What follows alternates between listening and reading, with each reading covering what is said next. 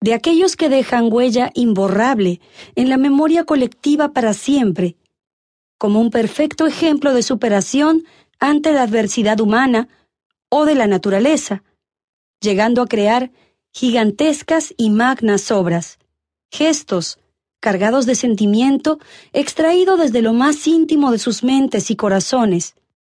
Ambos elementos, expuestos a un constante debate entre la vida y la muerte, quizá por la incomprensión de los comunes humanos ya mencionados. Así, fueron genios de su tiempo, en su respectivo ámbito, Platón, Confucio, Alejandro Magno, Santo Tomás, Paganini, Bismarck y una galería de irrepetibles personajes que se impregnaron en nuestras mentes y corazones, a causa de la razón que nos heredaron y plasmaron en acciones que cambiaron la faz de la humanidad para siempre. No obstante, de quien hablaremos a continuación no es un ejemplo tan ordinario, sin tener por qué desmerecer a los demás.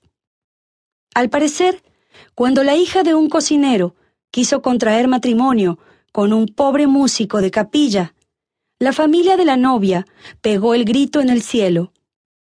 Además, esta última había tenido un hijo que murió siendo un bebé aún. Así que formar una familia no daba buenas perspectivas. Sin embargo, de ese matrimonio nacería uno de los grandes genios de la música de todos los tiempos, Ludwig van Beethoven.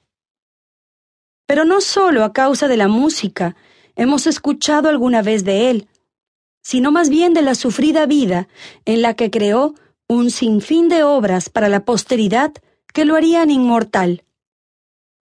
¿Cuántas veces hemos escuchado que existen cosas que parecen imposibles de lograr?